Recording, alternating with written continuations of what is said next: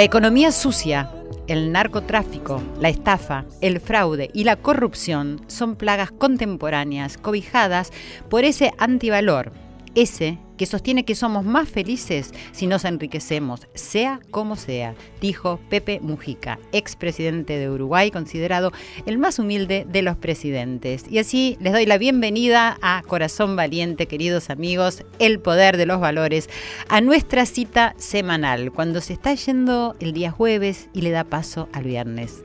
A nuestra cita que nos reúne acá en nuestra casa, sí, en Radio Nacional, que es la radio de todos, desde cualquier punto del país hasta los distintos países del mundo que se unen siempre para este encuentro con nosotros. Es el propósito de este espacio pasar un lindo momento, conectándonos de corazón a corazón para conocernos, para conocernos nosotros mismos, para tomar conciencia de la necesidad de recuperar los valores que nos constituyen en seres humanos. Y para saber cómo nos paramos frente a la actualidad, que no es fácil desde muchos puntos de vista, pero que siempre tiene un lado B ese lado que nosotros le llamamos la cara optimista, entusiasta, que no se ve tanto en los medios de comunicación porque parecería que no nos da rating, pero acá en Radio Nacional nos permiten tener este espacio. Acá estamos en el silencio que se va gestando cuando llega la noche, cuando se callan las bocinas, el tránsito disminuye, la actividad, las corridas, y eso nos permite relajarnos, ponernos cómodos, relajarse, disfrutar de este momento, estar presentes. Y estar presentes para que la vida no nos pase de largo sin que nos demos cuenta, ¿cierto? Bueno, estás aquí ahora con nosotros. Nosotros estamos acá dando comienzo a este corazón valiente junto a nuestros queridos productores Irene Rust, Ale Segade, que hoy me saluda, bien, Ale, muy bien, y junto a Esteban Villarruel, que le mando un beso yo antes que me lo mande él. Ahí me llegó. Bueno, en la operación técnica, por supuesto. Y junto a todos ustedes, oyentes queridos, que constituyen esta familia de corazón valiente, le mandamos un beso y un abrazo a Joel Ansaldo. Acá tenemos gente que te quiere mucho esta noche. A toda su familia, a todas las Joelitas del mundo, sí, y en toda la República Argentina. Y también a Gaby Figueroa en Mendoza, la directora de Radio Nacional Mendoza, quien replica cada semana un corazón valiente desde su emisora. Y ella contribuye a esta propuesta que hemos iniciado, que tiene que ver con mirarnos primero nosotros y después ver qué es lo que hacen los demás. Mirar a nuestras instituciones, al sistema, a quienes nos gobiernan y poder debatir y ser críticos desde una mirada sincera. Y también incentivarnos, ¿no? Con ejemplos, con vidas inspiradoras, que hay muchas. En estos momentos de crisis, de crecimiento, que eso es lo que significa también la crisis, evolución y cambio, yo creo que es un momento histórico de nuestro país en varios aspectos. Hoy me gustaría que reflexionemos acerca de lo que está pasando y que hablemos un poco del valor de la honestidad. ¿Acaso sea este un valor un poco dejado de lado? ¿Cuán honestos, sinceros somos con lo que hacemos, decimos y pensamos? ¿Cuánto nos engañamos? ¿Cuánta verdad nos decimos? Cuánto nos engañan, cuánto queremos creer, aún sabiendo que las cosas no son como nos dicen, cuánta sed de poder, codicia, ponen barreras a la acción correcta, y cuánto sufrimiento acarrea todo esto, ¿cierto? ¿De dónde viene la felicidad? Preguntas, preguntas y más preguntas que quizás rondan a la noche cuando termina el día, ¿no? Hoy acá vamos a reflexionar junto actores, compañeros míos, amigos, queridos, que están representando estos valores en una obra de teatro. El ocaso de un estafador. Una versión libre de Borkman, de Ibsen, de Edgardo Moreira y Marcelo Velázquez.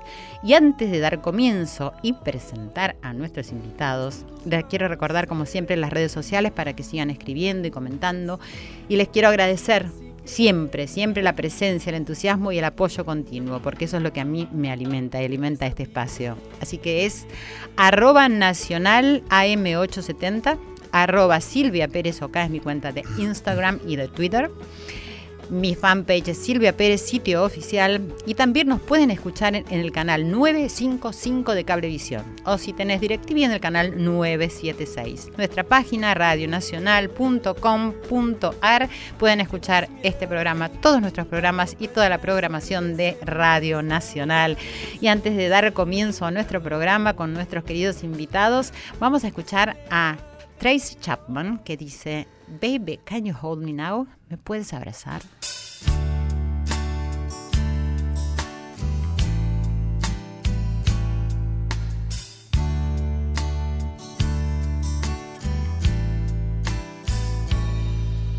Sorry.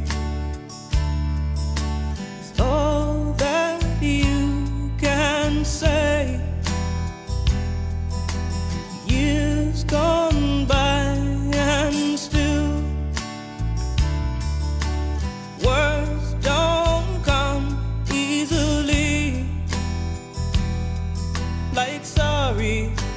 sorry.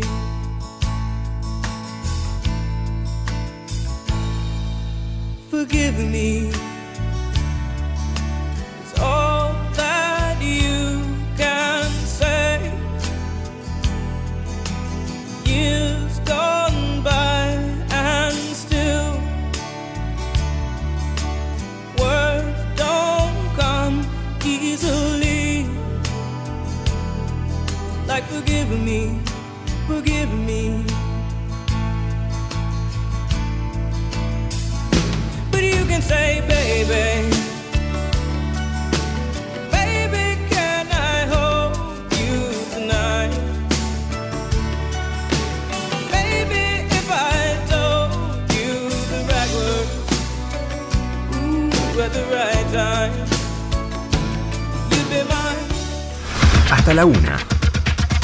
Corazón valiente.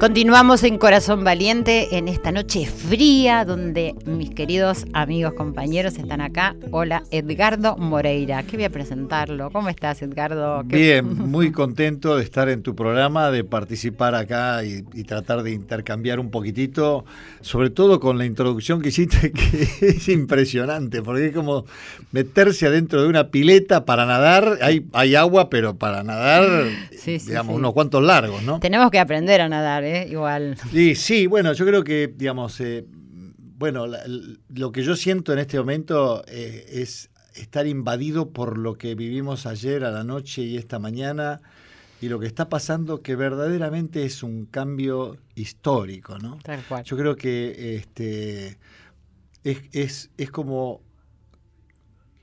contraponer a la Edad Media, digamos, la modernidad, porque de lo que se está hablando es algo que es tan oscuro y que es tan increíble que todavía siga vigente eso, Sí, sí. que, digamos, parece mentira que haya que hacer tanto esfuerzo para, para que algo salga, para que una ley salga, cuando, de, digamos, el sentido común dice que eso tiene que ser así. Sí, pero por suerte tenemos a tantos jóvenes y adolescentes que ahí pusieron Maravilloso. su presencia. Fue conmovedor realmente, Sí, ¿no? sí, Conmovedor. Sí.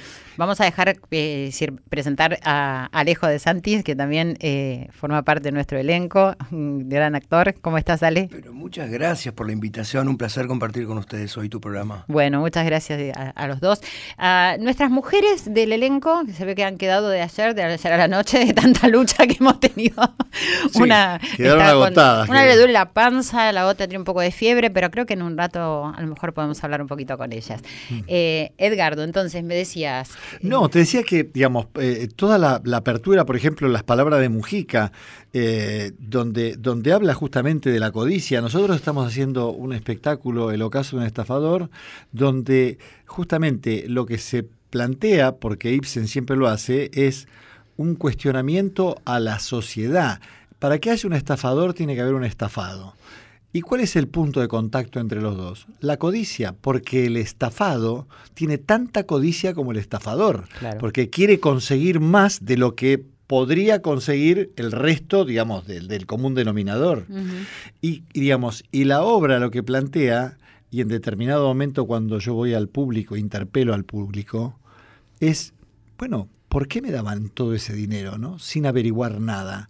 O sea, son cómplices.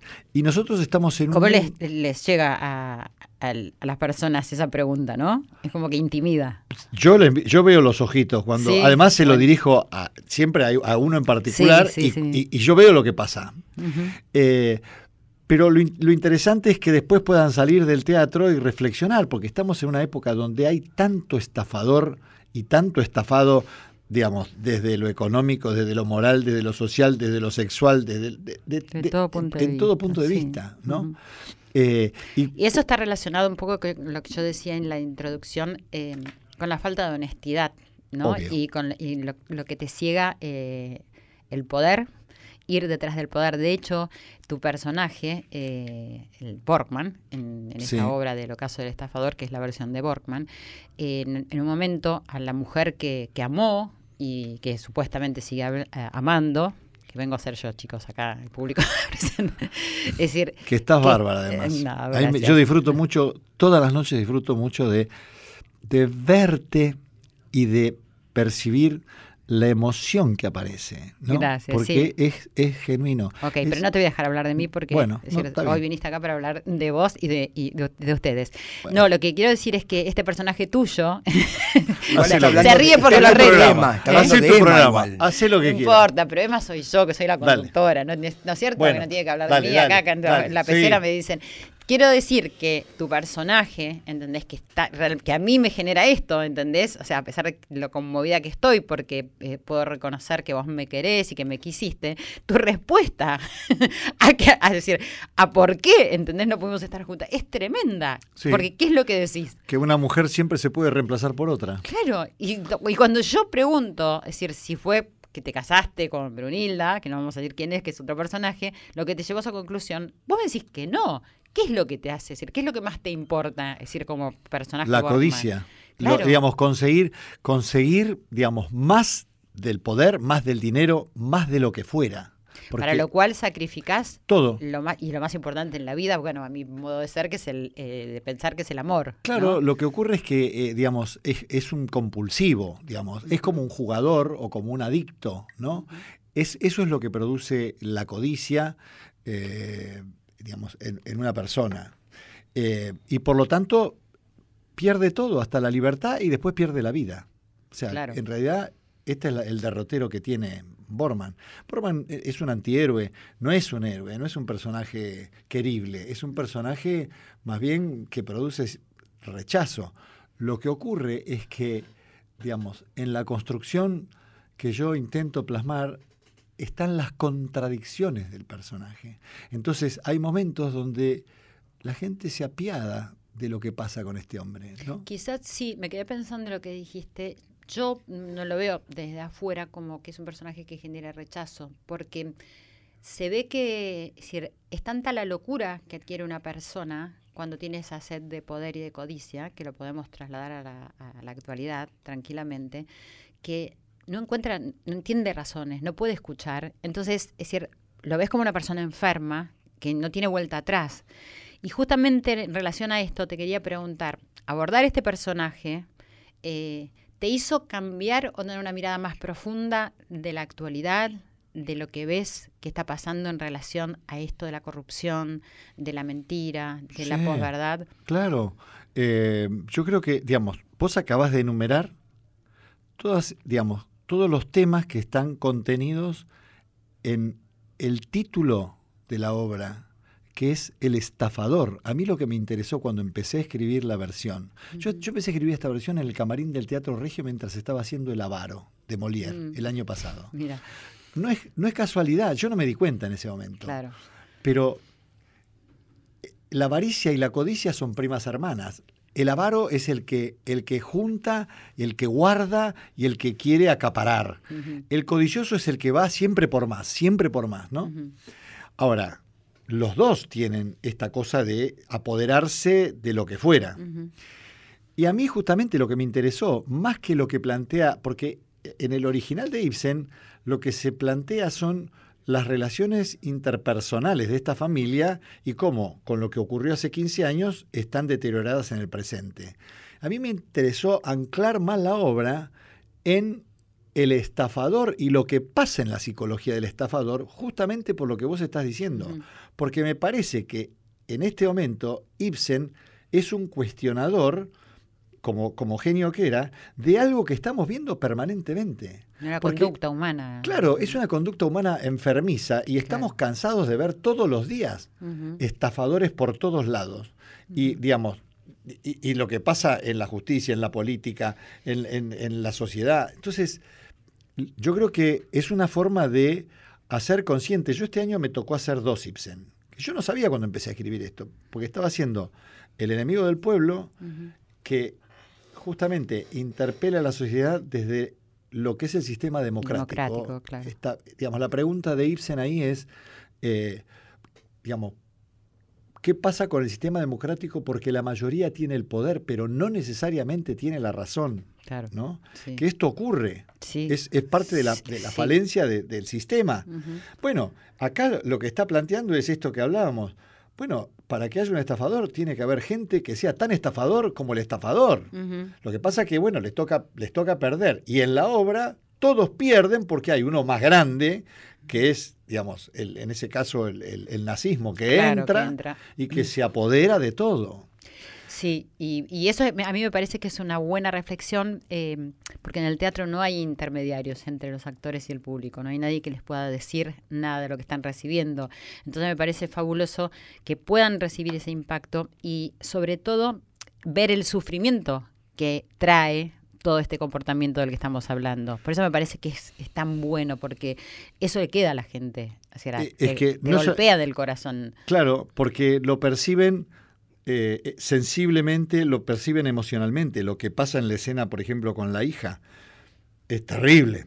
Sí. Lo que pasa, digamos, no vamos a contar, pero No. lo que la gente percibe, más allá de lo que se dice, es lo que está pasando. Y lo que está pasando es que el tipo no tiene límite, no tiene límite. Y hablábamos antes de, de comenzar el programa un poco decir, sobre lo que pasó en el día de ayer, ¿no? Es decir, esta movilización eh, para mí tan emocionante y tan conmovedora y donde se veía muchísima gente joven y muchos adolescentes. Y nosotros, en, eh, es decir, en esta obra tenemos una persona, un personaje muy joven que es el de Denise Gómez Rivero, que es la única que por ahí marca diferencia, ¿no? Bueno, el de Alejo también, que ya nos va a contar, pero la diferencia que marca en ese momento puntual de la historia, quizás tiene un paralelo, que era lo que vos me estabas diciendo, con lo que pasó ayer. ¿Querés Es- contar un poco? Sí, porque en ese momento, digamos, en la obra, eh, mi hija se descubre al final que es de la resistencia contra los nazis, contra el régimen opresor. Y, y por un lado se revela contra eso y por otro lado se revela contra su familia, contra su madre, su tía, su padre, que están anclados en el pasado y ella va hacia el futuro. Los chicos que marcharon anoche van hacia el futuro, están rompiendo con el pasado, están rompiendo, están diciendo no queremos más esto, con todo el derecho del mundo y además con la razón de su lado, porque lo que están pidiendo es simplemente que les den el derecho que les Que le corresponde, corresponde, nada más nada claro que les corresponde a que el Estado los cuide, no los persiga por tomar una decisión o se inmiscuya en la libertad, porque el tema es que se está coartando la libertad de las personas. Sí, Y en cambio, cosas. lo que, lo que están planteando es que respeten el derecho a decidir, a elegir. Entonces yo creo que es fundamental, porque es mucho más grande que el tema de la interrupción del embarazo.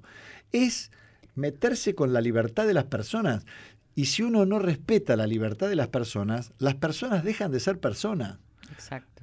O sea, lo que constituye a un individuo en persona es el ejercicio de la libertad. Y sus derechos. y Claro. sus derechos. ¿Entendés? Sí. Y en, bueno, en relación a, a lo que te preguntaba, es decir, ¿te cambió un poco la mirada de, de lo que está pasando? O sea, al meterte en, en la piel y en la sangre de lo que es un estafador. Eh, yo te diría O que... sea, mirás la política de otra manera, mirás la actualidad, mirás lo que pasa en el mundo de otra manera. Bueno, sí, te voy a decir cómo lo veo. Te voy a decir cómo lo veo a partir de esto. Yo creo que eh, yo creo que estamos muy atrasados, ¿no? En función de lo que te voy a explicar ahora. Yo creo que el- la organización de, de los Estados-Nación, que aparece desde la Revolución Francesa y, y se da en el siglo XIX, en el XX, en el XXI ya es obsoleta. ¿Qué quiero decir con esto? Que en este momento los continentes ya no se llaman Asia, América o África. Los continentes se llaman Amazon, Google, Microsoft. Y nosotros ya no somos ciudadanos, sino que somos clientes. Y estos continentes están por encima de las leyes de todos los países y manejan las decisiones políticas, económicas, sociales, sin que nosotros podamos intervenir. Y mientras esto ocurre, nosotros estamos, no por esta ley, ¿eh? No, no. pero discutiendo boludeces, Sí. y, y- y los políticos están discutiendo cosas que, no, que ya no tienen ningún sentido, en lugar de empezar a pensar cómo se legisla esto. ¿Cómo se legisla para, para que no se, digamos, que no se utilicen los datos que tienen de cada uno para venderle los que quieren, para, para vender, para, digamos, en las campañas, para lo- todos los Sí, no saben, o sea, no saben cómo hacerlo. Claro. Es la ta- realidad sí, es pero, pero no se ocupan. No, no. O sea, lo que te quiero decir, el, el primer punto sería ponerse de acuerdo entre, entre los distintos, digamos, congresos de legisladores de los distintos países y, y armar un congreso internacional que empiece a ver cómo se hace esto. Entonces, lo que yo te quiero decir es que meterme en esto me empezó a abrir los ojos de qué es lo que está pasando en, en el mundo, Claro. ¿entendés? Pero ¿por qué? Porque eh, ir y venir en el tiempo, o sea, ir al, al siglo XIX, traerlo al siglo XX y estar en el siglo XXI y ver que ese personaje con esa sociedad, tanto en un momento como en otro, como en otro, persisten en el Sí, tiempo, con los mismos problemas y sin solución a los problemas, sino todo lo contrario. Lo que se ve es que está grabado eso. Vos nombraste este, esta- este vocablo, la posverdad. Es terrible. Terrible. Esto, esto es, va en contra de la honestidad. Y de la No es- verdad. Claro, porque, porque, porque no es que hay, no es que está todo bien. Cuando se dice está todo bien, es que está todo mal. Si hay esto es un vaso, no es una botella.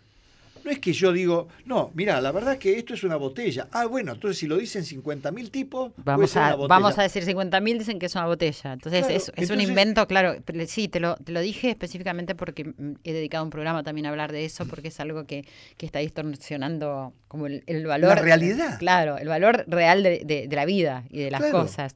¿Y cuál sería el antídoto para, por ejemplo, poder vivir en esto que nos está tocando vivir, por ejemplo, en tu vida personal? Es decir, además de toda tu gran trayectoria, de todo lo que disfrutás laburando y todo lo que haces que, que parecería como que siempre, yo cada vez que te veo digo, bueno, hasta acá la verdad que me parece genial, pero siempre como le, le encontrás algo más al, al personaje tuyo, por lo menos en este momento que yo te conozco compartiendo escena, digo, todo eso es una parte que te alimenta y que Sí, te da mucha sí. felicidad, sin ninguna duda, porque sé la pasión de lo, del artista. Pero después hay una realidad que es la que estamos hablando, una vida personal y además sos docente. Y ser docente es una tarea muy com- comprometida, de mucha responsabilidad. Entonces, desde ese lugar, ¿cómo es? Bueno, yo, déjame que te diga, an- an- antes de contestarte, desde ahí quiero decirte que el estar en el escenario con ustedes a mí me enriquece muchísimo porque son mundos diferentes. El tuyo, el de Alejo, el de Mónica, digamos. Para mí, conocer a las personas con las que estoy trabajando, entenderlas, entenderlas no desde lo racional, entenderlas desde lo emocional, entenderlas desde lo físico. Actitud. Agarrarte, tocarte, abrazarte, sentir tu respiración.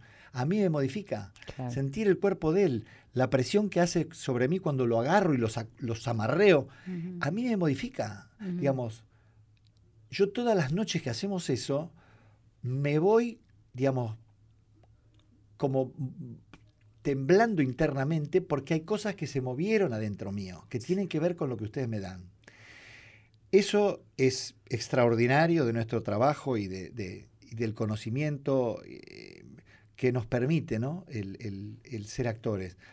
Y desde la docencia, yo te diría que eh, yo estoy acostumbrado a leer conductas humanas, ¿no? Así como el médico clínico ve entrar un paciente y mira cómo tiene los ojos, cómo tiene los párpados, y, y apenas lo ve, la mirada Ya clínica sabe, dice, sí. vos tenés un problema en el hígado, vos tenés, ¿no? Sí.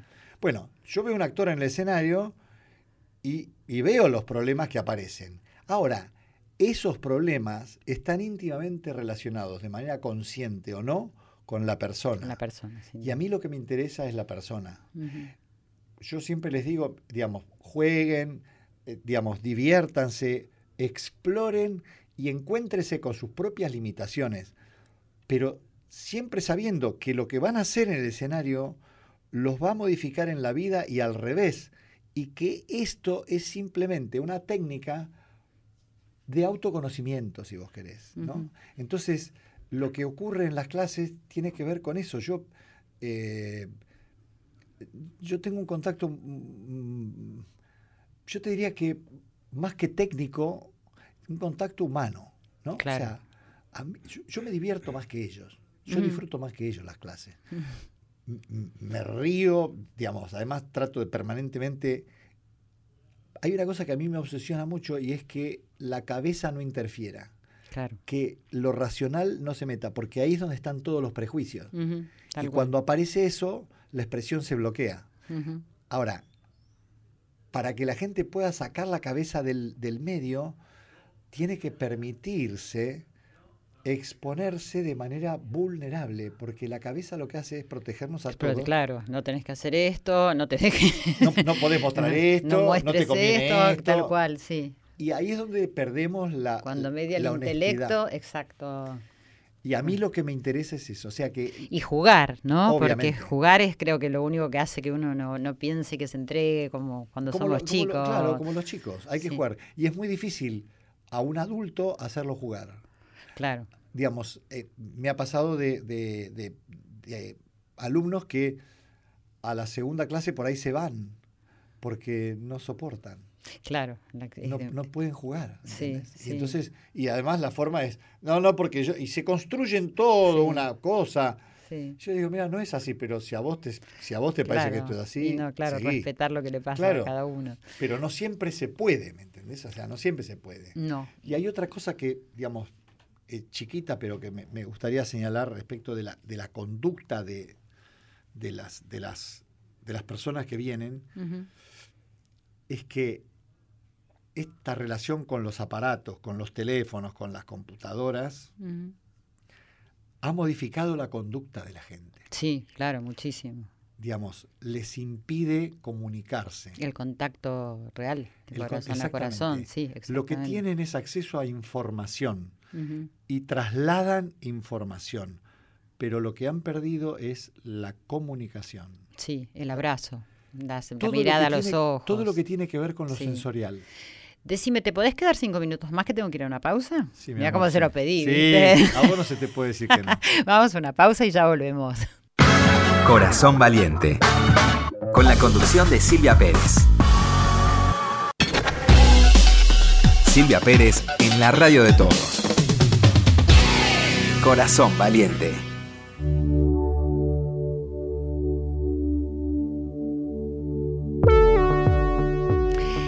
Esto es Corazón Valiente en esta noche fresquita, pero acá hay un ambiente tan cálido, ¿cierto? Alejo dijo, dice que sí. Sí, mucho. Y Edgardo, que También, dice, también sí. está lindo. Ya con la voz que tiene Edgardo Moreira, igual, ¿no? Hay Mm. una calidez tremenda. Yo también tengo una voz que te da de morocho de 1,90. Pero no me ves en realidad, te frustras.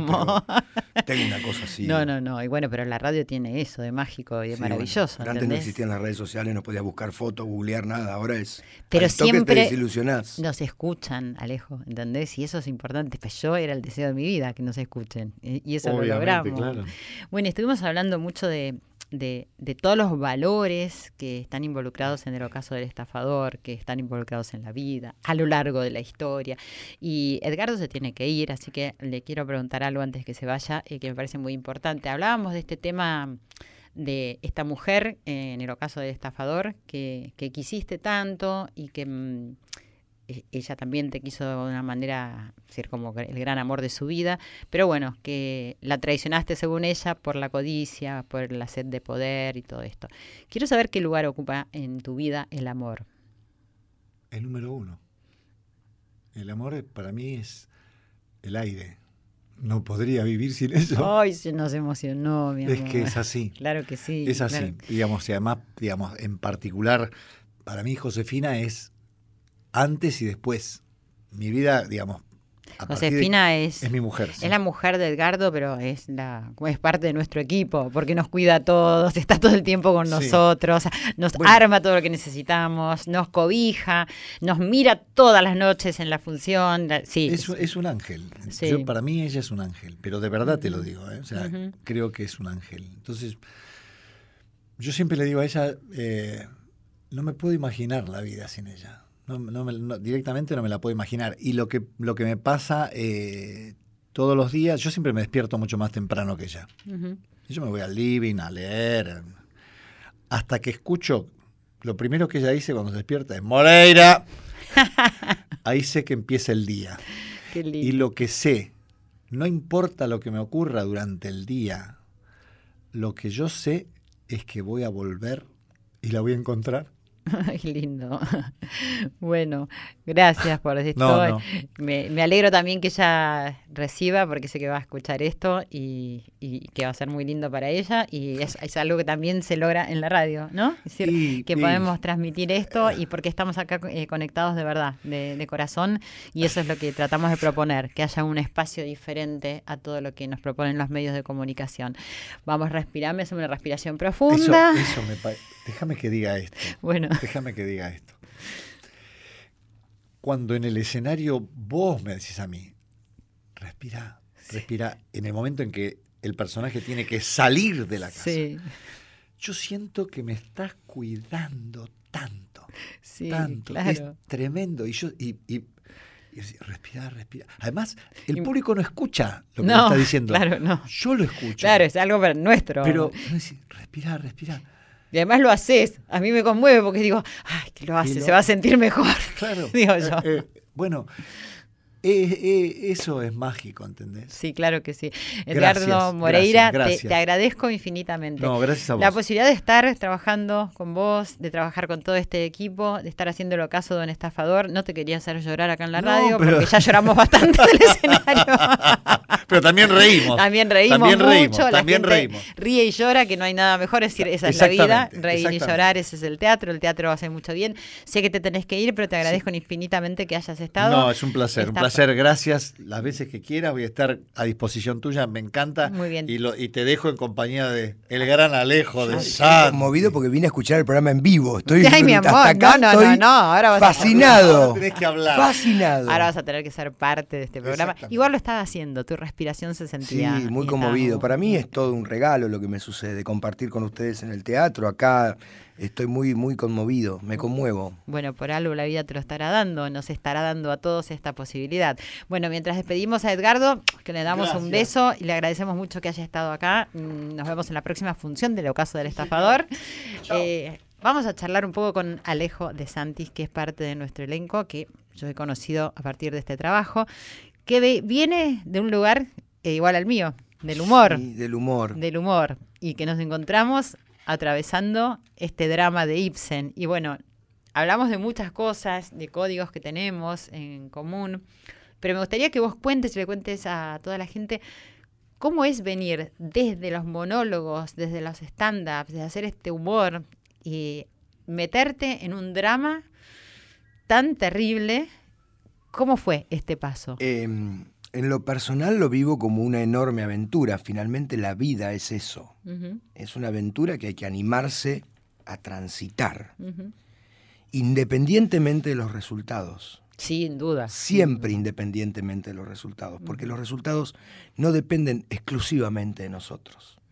Hay mucho de lo nuestro, hay mucho de lo propio en ese camino que uno decide andar, pero hay mucho que no también. Entonces, eh, para mí es, eh, Además el disfrute está en el camino. es que el ¿no? disfrute es el camino. Yo digo porque a todos nos ha ido bien y mal, porque esa es la vida. Pero y uno se pone medio filosófico y dice, bueno, ¿qué es que te vaya bien? ¿Qué es que te vaya mal? Claro. Entonces, cuando a mí me preguntan y me toca hacer alguna obra con más público, con menos público, y me dicen, pero la obra va bien o no va bien. Mira, yo vengo de la enfermería, después fui a la docencia, aparecí en el stand-up y ahora estoy haciendo un dramón en el Cultural San Martín, en menos de nueve años. Y casi intuitivamente, sin demasiada formación en las artes escénicas. ¿Cómo no me va a ir bien? Siempre me va bien. Está yendo bien todo el tiempo. Claro. claro. Distinto es que eh, haya más público, menos. Esa es otra Sí, variable. No se sí, puede sí. analizar todo y solo desde ahí las cosas. No, no, sin duda. Pero a veces, bueno, uno quiere decir, le gusta más lo que le toca hacer, le gusta menos. eh, Eso es cierto. eh, a veces, por eso hablo de decir, del bien y el mal, eh, que nos va bien o nos va mal, porque a lo mejor no estamos satisfechos y tenemos que hacer algo. en que esto no- yo lo elegí. Entonces Claro. estoy pleno, más allá de cualquier coyuntura problemática que pueda aparecer en el vínculo interpersonal o en, en- en- en la propia movida que significa esto. Yo es todo aprendizaje, Silvia, todo aprendizaje. Sí, sí, sí. Ahora vamos a- me vas a contar cómo transitas ese aprendizaje, porque está llamándonos Brunilda. A ver, parece. ay, hola. Hola.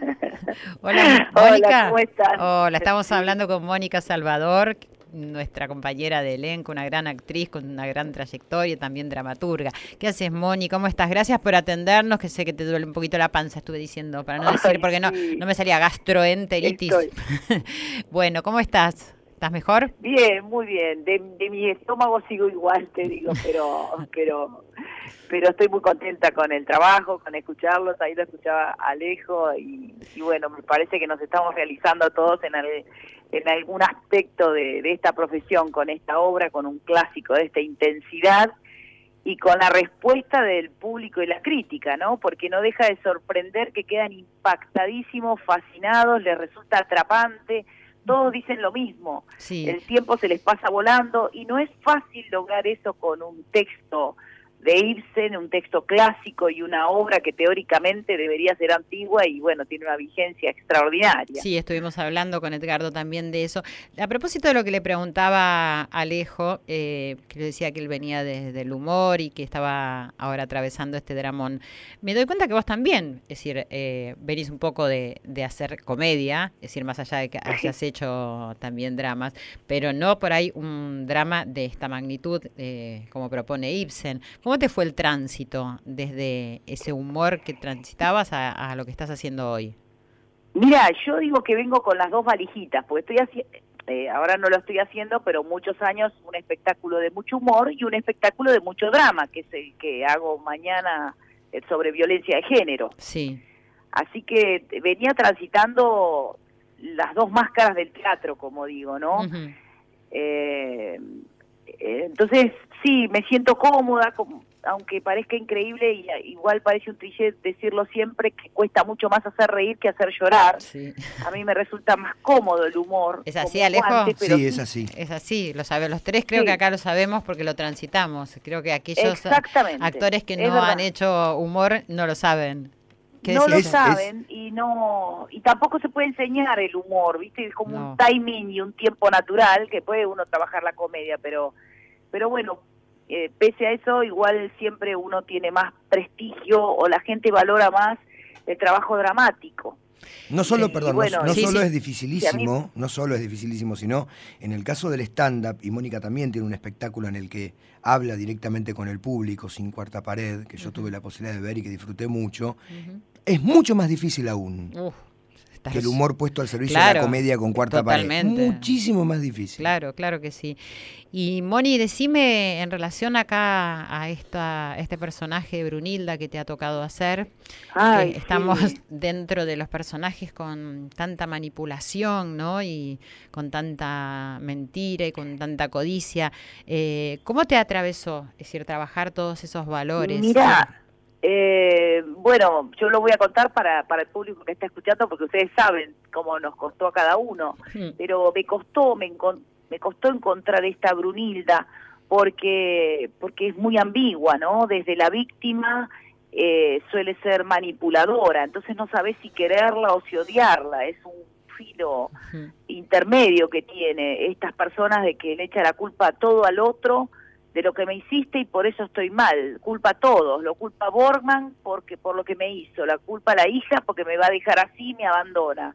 Eh, la culpa a la hermana, a Emma, tu personaje, Silvia, eh, porque me llevaste a mi hija, pero cuando uno la analizaba a fondo, pero esta mujer, ¿por qué no fue a buscar? ¿Por qué no hizo? ¿Por qué no cambió ella la historia? De estas personas que, que llenan de culpa a todos desde la victimización, pero terminan siendo atrás de esa víctima sufrida una gran manipuladora. Así que me costó y me cuesta cada función. La verdad que Qué bueno, porque eso igual obra- enriquece, ¿no? Es decir, estar todo el tiempo pendiente de algo que estamos buscando adentro nuestro, porque nos cuesta, es decir, y está ahí adentro y es, es una manera de, de seguir buscando el autoconocimiento. Claro, sí, sí, sí, o encontrar, yo lo busco, en realidad mi camino, yo busco a través del autoconocimiento. Una vez que la encontré es como que ya le creé un personaje a esa persona, no, no me ocupo. Lo que a mí me lleva ahora, por ejemplo, en cada función, es el desgaste de sostener esta personalidad de Brunilda Ujú. que es intensa, que, que es persistente, que es envidiosa, que quiere el lugar del otro. No sé, tiene un montón de cualidades muy, Muy difíciles y- tremendas, y que hacen sufrir mucho, sí, es verdad. Y por momentos es querible, ¿no? Bueno, un poco como el personaje viene como cada como cada perfil que delicadamente traza Ibsen y sorprendentemente con las mujeres, ¿no? Siendo un escritor de, de otro siglo, digamos, de, de Sí. otra época, cómo describe eh, el universo y las personalidades femeninas. No, no, no, no escatima en eso. No, es verdad. Si bien tiene observaciones, pero no es que describe solamente personalidades intensas en el hombre, no. Él describe distintas personalidades eh, en cada mujer que Sí, describe en- su carácter. bueno, en el hombre también, ¿no? Porque el, el Sí. personaje del estafador, vaya si tiene como una intensidad con los valores. Creo que es Sí, claro, pero eso no sorprendería para la época ni para todo lo que se escribió hacia los hombres. Yo lo, a mí lo que me sorprende de Ibsen es cómo él detalló el, el universo femenino para describir mujeres intensas y la época donde no lo era, ¿no? Y no nos sorprende ya. No, Estamos en por el siglo suerte, de la mujer, estamos acá fuertes. Bueno, ponete fuerte vos, recuperate. Eh, gracias por, eh, por estos minutos que nos diste y, y bueno, nos estamos viendo en el ocaso del estafador. Gracias, Mónica Salvador. Bueno, gracias, gracias por hacerme participar de alguna manera. Realmente estoy mal de mi estómago, no sé qué fue, pero espero seguir recuperándome. Un Gracias beso a, vos, todos. Moni. Un Chau, beso Moni. grande. Chau. Chao, chao. Bueno. Bueno, Ale, entonces estábamos con, con esto que sentís tan lindo de que te ha pasado de poder ir, ir transitando este camino y que aparezca esta, esta obra. ¿Es tu primer eh, Yo drama? hice, yo hice un drama en el Centro Cultural Ricardo Rojas que se llamó 10 motivos para la ira de Dios, pero eran cinco monólogos a público. Ah, también. Con estas características es la primera vez. Pero lo más interesante, me parece, que aplica fundamentalmente para el perfil del programa en el que estamos, yo no busqué esto.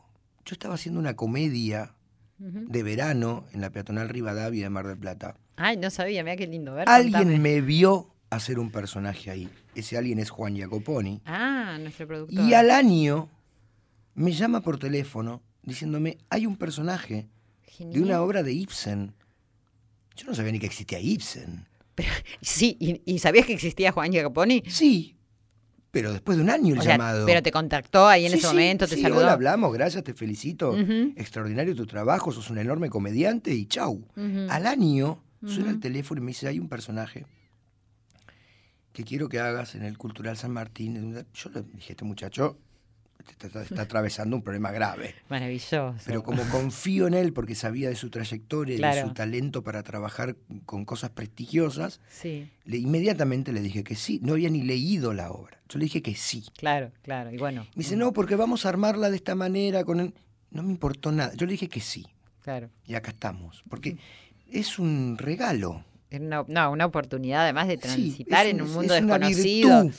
Claro. Estoy aprendiendo como si fuera cuatro años al- a, la Universidad de Arte, digamos. Es una locura, ¿entendés? Sí. Todo. Sí, igual es- es- para mí es muy, muy lindo y muy sorprendente ver el, el poder que tenés de, de mirar, de observar, de estar atento a lo que hacemos todos. Como que decir, eso a mí me, me despertó a, a decir, a estar más presente todavía.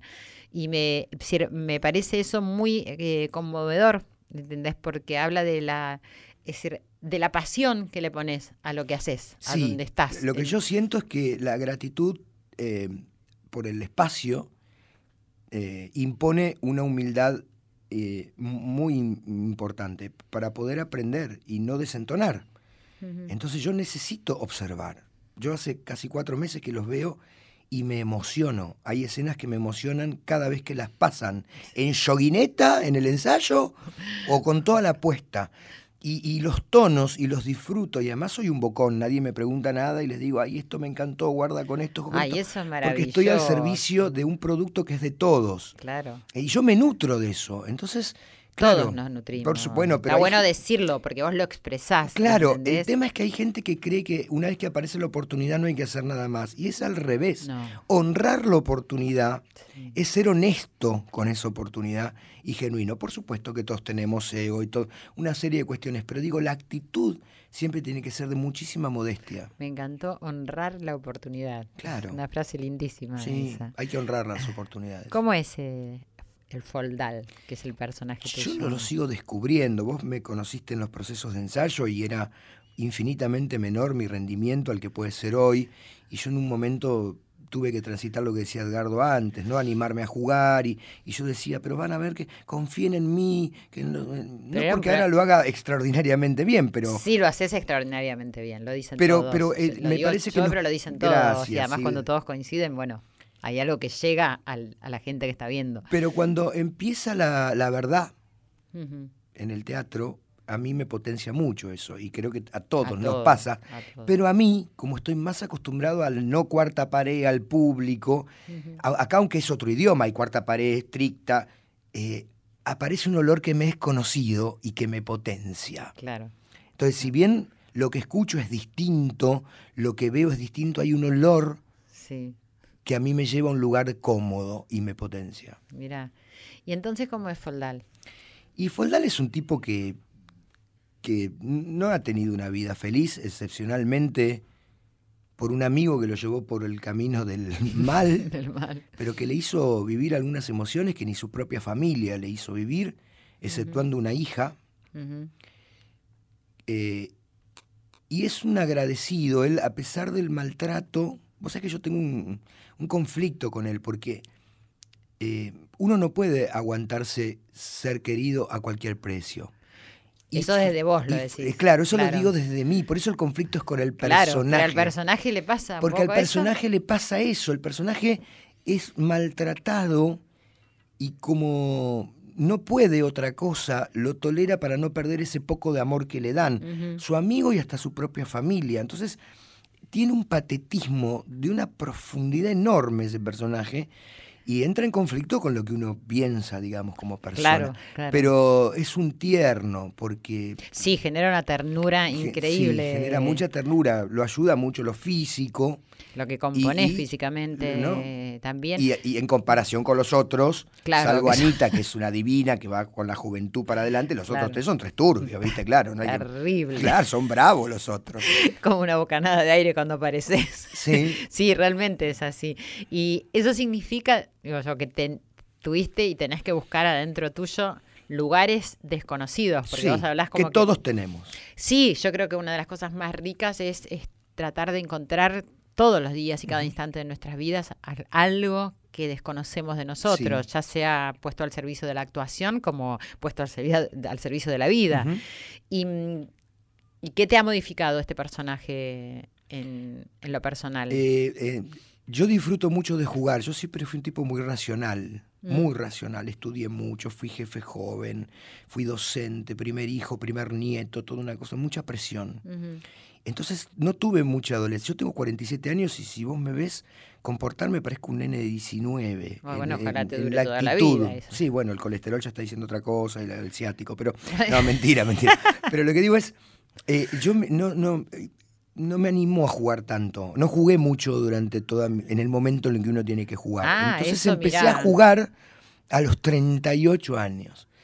Entonces, eh, lo que me permito acá es jugar que me cuesta mucho en el proceso, porque yo soy muy racional, como Edgardo decía, y cuando uno actúa tiene que correr la razón. Claro, claro. Entonces, en eso me modifica. Estoy gozando con el juego. Es un juego. ¿Qué es lo tan tremendo que puede pasar en una función? Claro, claro. y, menos para nosotros que tenemos el timing de improvisar. Exactamente. Entonces, igual es otro idioma, ¿viste? Pero, digo, dentro de esas reglas. Pero respondiendo a qué es lo que puede pasar. Exacto. No puede pasar Exactamente. Además, uno lo hace con el corazón. A mí me mueven las críticas.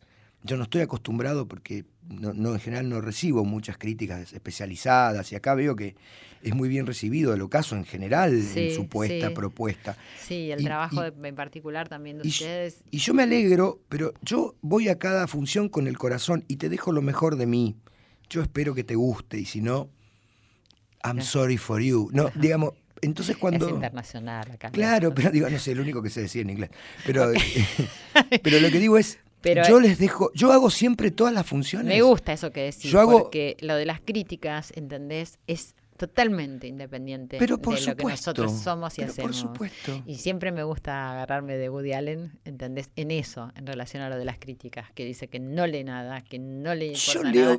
Y lo hace con respeto, porque si más allá de lo que cada uno pueda pensar sobre Woody Allen, yo la verdad es que eso veo con respeto. Yo leo y me divierto y agradezco y valoro, pero Digo, yo, te, yo hago todas las funciones como si fueran las, la última, porque algún día va a ser la última. Entonces no voy a estar atento a cualquier otra cosa más que a mi propio placer y ojalá lo reciba.